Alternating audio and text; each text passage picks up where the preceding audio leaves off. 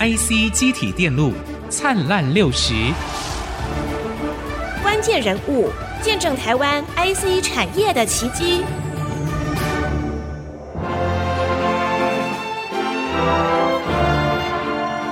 与其锦上添花，何不雪中送炭？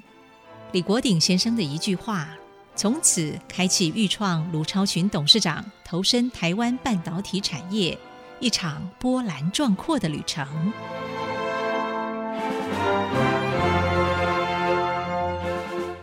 IC 机体电路灿烂六十，你好，我是刘忠记。我们今天很高兴访问到豫创董事长卢超群，卢董事长你好。主持人跟各位听众好，好，我们在这个系列访问里面呢，几个月前呢，我们访问到卢董事长的兄长啊，卢志远院士，一对昆仲啊，非常杰出啊，让我们也很高兴今天在这里访问到您。在节目一开始呢，我先做个简单的介绍。卢董事长呢，是从台大电机系第一名毕业，史丹佛电机的硕士、博士。我还记得我看到资料，卢董事长说他考进台大电机系不是第一名，但是第一名毕业的啊。当时呢，在八一年得到博士之后呢，接着就进入到 IC 产业的，也就是美国的 IBM 的总部去工作。八七年研发出三度空间的 DRAM 记忆细胞 （Memory Cell）。当时是一项突破性的发明，当然这项发明在后来辗转的技转呢，也回到了我们台湾的很多科技大厂里面。卢博士的这个经历几乎是当时留学生的人生胜利组的理想的模式。到了一九九零年，卢博士做了非常大的一个选择，他在一九九零年接受政府的延揽，回台加入卢志远总经理所领军的刺猬米计划。也成立了豫创，投入了 DRAM 的 IC 设计工作。以四年半的时间，让台湾开发出 DRAM 自主研发能力跟八寸晶圆制造能力。之后呢，豫创持续投入 IC 设计工作，但是在二零零八年受到全球记忆体崩盘等等的波动的影响，卢博士呢开始投入研发 3D 影像 IC，并且在二零一五年成立子公司玉立维，发展 3D 影像晶片研发技术。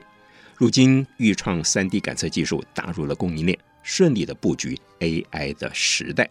卢董事长，我们先回到过去哈、啊，当时在九零年，您怎么样愿意回来？当时您在八三年、八七年在 IBM 都有很好的发展，甚至是明日之星。九零年你为什么愿意回来？主要是我们第一个在台湾成长，嗯，在台大电机系毕业以后，哦，虽然出国，但是对国内的环境并不陌生，是对国内的从事半导体业的人物，嗯都有敬仰之心。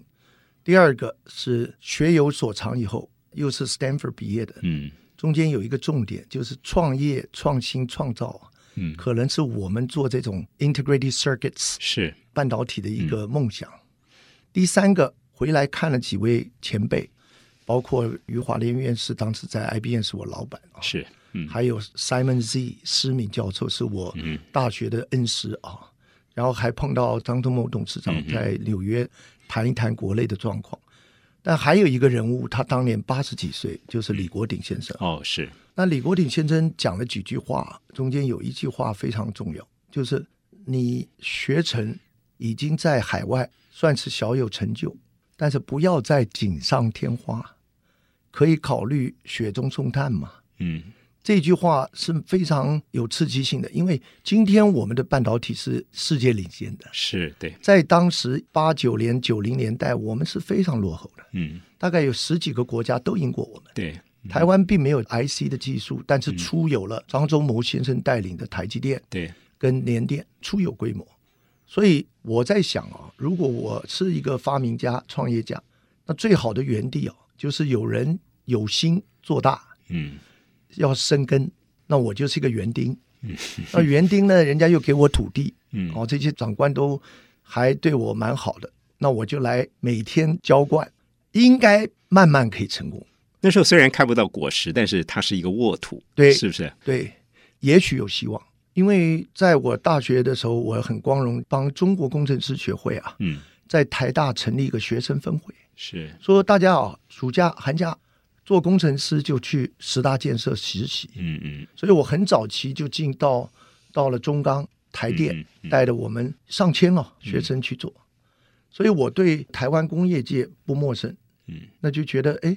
只要浇灌呐、啊也许有一天开花。如果从台湾经济发展的过程来看，哈，十大建设是一个大时代了啊，基础建设的重大的投资，同时在进行也发展科技产业。科技产业最重要的选择了半导体产业的发展。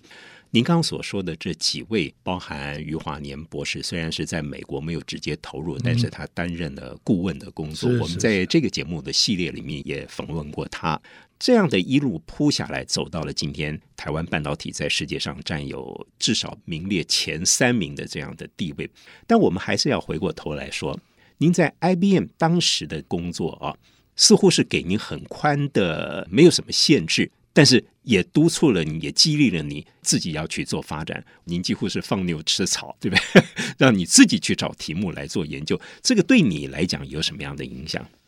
我觉得从 Stanford 练博士到 IBM 做研究，嗯，研究就是要做出别人不会做的东西，是，或者别人没做过的东西，叫创新。所以第一个，那么多人在发明，怎么会有人没做过？嗯所以风险很大的。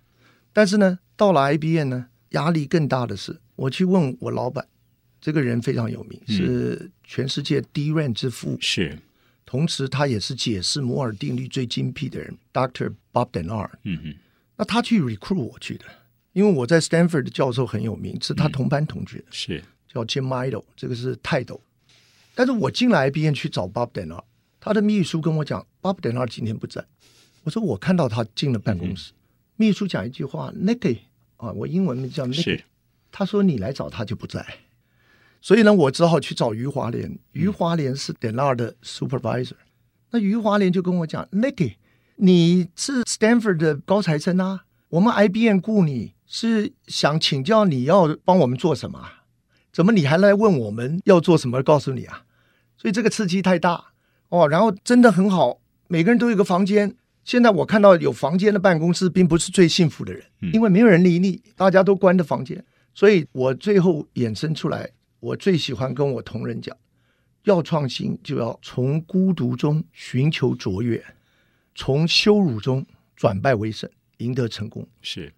所以我个人的生涯外面虽然大家也觉得还不错，其实是非常有挑战性的那是一个很大的磨练。大磨练。是不是？对啊，茫茫的科技海，我要做什么？，对，到了这么大的一个公司，虽然是无上的荣耀，对。但是我要做什么，我自己去找 是是，当时这样的磨练，当然你也在八三年、八七年都分别在 IBM 有很大很大的嗯贡献，而且影响到今天不只是台湾的半导体产业，甚至全世界的半导体产业的这个基础啊。但后来在开创豫创的时候，一直到今天，这样的磨练对豫创来说有没有什么样的影响？完全影响。那豫创取名创嗯是创新、创造、创业，豫金跟玉合在一起，并不是只求金跟玉。嗯，哦，有个记者送我一句话：有金有玉有学问。有学问这件事，就是取了《孟子万章篇》“金身玉正，金身玉正，集大成也”。嗯，跟广播电台一样，哎，跟广播 电台，这个是中国人在孔子时代的是交响乐团。嗯哼。所以我最骄傲的不只是讲创造发明，还喜欢把创造发明融入原来就有的科技里面，嗯，变成一个交响乐团。是，也就除了小提琴以外，也许我发明了管弦乐，嗯，这是我一生感觉快乐的事。是，当然，我刚才补充啊，等到我拿美国院士工程院院士的时候，嗯请我吃饭的是 Bob Denard，而且还带他的夫人来吃饭。美国是 very privacy 的，很多人从来没见过 Bob Denard 的哼，夫人，嗯嗯所以我就在讲美国的这种给我的刺激，对我创业预创贡献很大。也就是说，前途茫茫，明天是什么样不知道，但是凭借着毅力跟了解，要度过这些难关，嗯，感觉有一个对社会有贡献的那种英雄感。我这种英雄的感觉是我们这个做 IC 产业一定要有的。是 take risk，是，嗯那 risk 是没有办法 assess 的。哼因此，对我来讲，要的不是人家的称赞，而是那种心灵感应哦，表示我大概在成熟度上也可以跟这个世界一流大师啊交换老波嗯嗯，交换心得。您刚提到的这里面讲到金生玉振呢、我们也看到您其实，在半导体业界可以说是有学术的底子，有事业经营的经历，更重要的是不断的创新发明，也就是说，学术研究、产业经营各种历练都存在的。这个对台湾来说，对半导体产业来说都是非常可贵的。呃，卢董事长，我们刚才啊一路从您九零年代回国，到后来创立了豫创，这中间从 DRAM 的研究发展，一直到跨到另外一个领域三 D 的感测。您这个三 D 的感测不只是视觉，而且听觉、声音，更重要的是为 AI 在铺路。可是您怎么样抓到这个趋势？这一条路怎么走 的？我们研究半导体的人到了一个比较成熟的境界，最喜欢比拟的是自然的人跟我们做这些 computer 运算的嗯人嗯到底关联是什么。嗯所以呢，我为什么选择记忆体？当时 IBM 是记忆体的领袖。回到台湾到今天为止，我认为我还想帮台湾做记忆体。那有两条路，第一条路要做到世界竞争的规模，嗯我还在酝酿很多发明，在新的纳米境界，所以这个就是一个人的脑袋的类比嗯是 memory。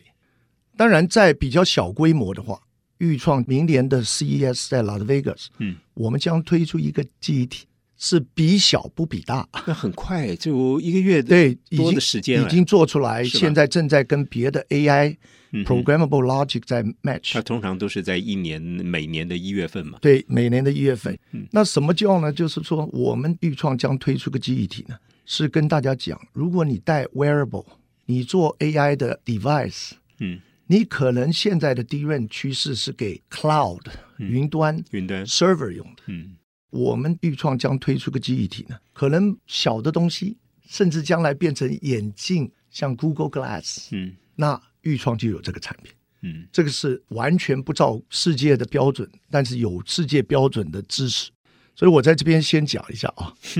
这个帮台湾打下 memory 的基础，这个梦，希望所有的年轻人不要停顿，嗯嗯，因为里面最大的两个，一个是 CPU，一个就是 memory。所以我们也在这样走，只是 CPU 走到 AI 变小的东西，嗯，变精的东西，变 wearable 的东西，我们还可以打。但是你问我为什么预创走到眼睛这部分，那就很容易想了，是，因为脑筋前面要看，最重要之一就是眼睛。所以我认为，如果只是用嘴巴讲话，可能很多公司都做了，我不见得能将来能领先世界。但是用眼睛看，我懂 memory，我又懂视觉的话，这个搭配是非常巧妙的。嗯所以豫创就决定去做一个三 D 深度图 （Death Map） 这个字眼，三个字我送给各位，就好像我九零年代回来台湾说嗯八寸晶圆、嗯嗯嗯，跟 DRAM，是大部分人还没听懂，但是已经开始。反正新知识都是嗯哼这个，美国是一个科技的沃土嘛，对哦，嗯哼台湾是一个科技落实的沃土嘛，所以呢，这个深度图就是说，人类的文明一开始啊是用画图的，所以我们没见过雍正长怎么样，对，很可惜。后来人类就造了照片，所以大家还看过民国初年的这些英雄人物。那现在大家照相、电影、摄影不在话下，可是带的资料是残缺的，是的，是一嗯个二度空间的。我们人类的活动是三度空间的，嗯甚至多维空间对的。所以豫创现在在奋斗，就是用照相机的原理，把三度空间的资料用 memory 记录以后，更把它发挥出来。嗯嗯。所以这个是互相呼应的。那我这样来看啊，您也曾经说过啊，随着这个 AI 技术再加成 IC 的产业。它会是一个大爆发，不只是在台湾的半导体，在全世界的半导体产业里面，也曾经有科技界的人士说，半导体将来是无所不能的。您怎么样看台湾将来的这个布局？好，其实半导体在十年之内啊，是柳暗花明又一村，是，甚至六年以前、五年以前，如果 machine learning 机器学习跟人工智慧没有被推出来，嗯，半导体就快接近一个叫摩尔定律的为止。是，以为可是到了一个阶段要停止了。嗯，是吧所以我刚才不是啊极限讲了嘛，我们做创新、重置半导体最快乐的事，就叫做柳暗花明又一村。嗯嗯所以半导体为什么柳暗花明又一村呢？因为即使我们不断的缩小那个线宽，但是我们学会了把智能、包括眼睛的视觉，包括各种跟智能有关的，居然跟半导体合在一起，变成半导体是心脏或者头脑，这个时候爆发力就产生出来了。所以我看到的半导体还有荣景三十年，甚至往一纳米迈进。嗯哼，可是这个背后代表的是系统的集成整合嗯，使功能跟这个处理的能力呢，可以到微小的纳米阶段。嗯这样子，我们才有今天手机啊。以前手机是摆个大房间里面，还要冷气去把它 cooling down。对，现在手机摆在耳朵旁边不热，是对，对不对？所以很多人很多的梦想，大家都在追寻，就是说嗯，哎，将来我戴一个眼镜，那个眼镜可不可以让我看到全世界啊？现在预创的三百六十度环场视觉系统，就让人的眼睛不是往前看呐、是后面全部看啦、一个球形全部看啦、然后经过这个 Internet，在纽约的人可以跟我一道开会啊。我们公司里面就这样开会的，是是，我们在半导体业的这个发展啊，嗯到今天已经七纳米，马上五纳米、三纳米，到二零二二年、二三年就要量产了。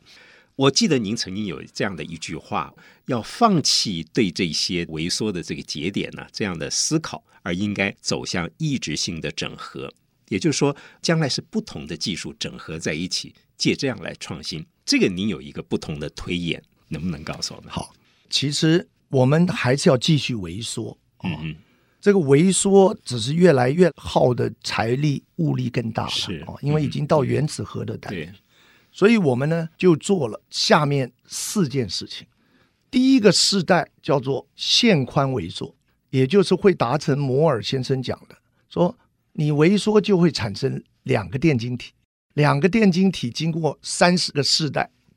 所以就是十的九次方，嗯，也就是大家现在手机里面用的晶片的机器，是就这么简单。对，可是线宽在萎缩的困难就变成体积面的萎萎缩，缩哎了，体对积萎缩，我都可以摆进有效的电晶体，其实就达成效果。好，这个东西是 silicon only 的，但是呢，我们开始要看，像预算要做这个三 D 视觉，嗯里面有很多 sensor，嗯有很多这个 lens，这个不是半导体，但是呢，这个东西因为半导体跟它的互动，大家都微小化，所以呢，我看到的未来并不是不萎缩，我们还是要做萎缩，可是萎缩以外还要加上微涨，所以我的理论哦是 scaling down and 啊 scaling up。嗯嗯什么叫微涨呢？就是你摆进各种功能了。嗯嗯，这就好像人类现在刚学会造高楼，从原来的摩尔定律是平房，是，所以平房要多一点房子就要缩，嗯现在可以垂直的缩是，涨，但是将来呢，就是盖一个信义计划区。嗯这信义计划区里面有很多感官知觉跟这个嗯嗯效能，那我们半导体其实就是这样一个嗯哼纳米的建筑师嗯嗯哦，所以很多人说，哎，Nicky 你是个 designer，但他最了解我的人就说，哎，Nicky 啊，你是一个半导体纳米世界的 architect 建筑师，或者是说你是金身玉振的那个 conductor，symphony conductor。是。这个如果能被人家称赞，我就觉得、哼哦很感动。另外，您还提到了有一个对我来说有些困惑的，叫从 AI 细菌、人类到医疗，未来必须在不同的面向的产业实现普世智慧。当然，这是翻译的说法了。您能不能在这里面再跟我们再精细一点的阐述？人类已经尝试到一个非常美妙的境界，叫 ubiquitous communication。现在我们带着手机到处都可以打电话，但是这个比较人类的生存跟上帝给的环境里面还是很小的，所以呢，我就推动 intelligence exponential five。嗯这 five 就是说，第一个，哎，你人类的自己的智慧千万不要被 AI 骚扰。有一部电影非常好看，叫《Lucy》。嗯嗯，他说对，哎，我们人类现在只用到大脑功能的七 percent，如果用到二十 percent 的时候，已经可以透视什么？这个我觉得不是电影，这个就是一个自然智慧。嗯，第二个是我们现在用 mathematics 跟半导体在算，这个就人工智慧、machine learning。可是我现在知道有另外好多个 intelligent，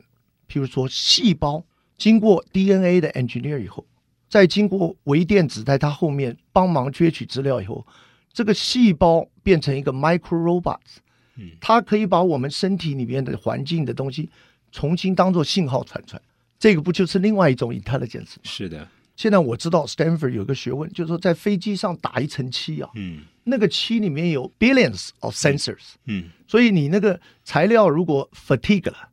坏了、钱，哦，我们都知道，所以这叫寿命一个 life。所以我就说，哎，各位，我们今天做半导体，我们今天在台湾做科技，大家不要把一个领域切成一块一块，是而是要把整个整合宇宙里面的互动啊，要有大智慧，要有大分析能力，嗯要有大决心去 implement 把它整合。哦，也许台湾在这种更大局面的意志整合，我叫它做普世智慧跟半导体的这个互动整合啊。那台湾除了半导体有领先的，我希望在我们年轻的一代可以做出这种普遍智慧跟利用台湾半导体的长处啊，整合出一些行动起来。好，今天最后一个问题请教您，因为您从年轻开始就在发明创新，给台湾的现代的年轻人一些鼓舞的话，好不好？好，我觉得现在年轻人最大的困难就是他们没有困难，所以现在年轻人就把自己当做去找最侮辱你的事，你最不可能做到的事。你有一个很幸福的土壤叫台湾，有很幸运的过程，有个半导体，因为一个半导体赚了很多外汇。比我小的时候，为了买一个橄榄片，呃要去跟妈妈要一毛钱，差别很大。因此，如果当我们安逸于没有困难，那就不会创新发明。哦，我们台湾会不会经济面就比较衰弱？嗯，这是绝对不可容忍的。所以我现在就把这个责任啊，借着 IC 之音啊，交给年轻人，你们一定要比我们成功，你们一定要找到困难的地方去突破，因为这就是台湾精神，这是给年轻人一个使命，你要去做好。我们从卢超群卢博士这样他过去谈到现在啊，在这个时机也鼓励年轻朋友们，我们希望对所有的听众都有所激励，特别是在下一代啊、我们谈的意犹未尽，下个星期再请卢博士再去跟我们谈，好不好？好，谢谢。非常谢谢您，也谢谢您收听，再会。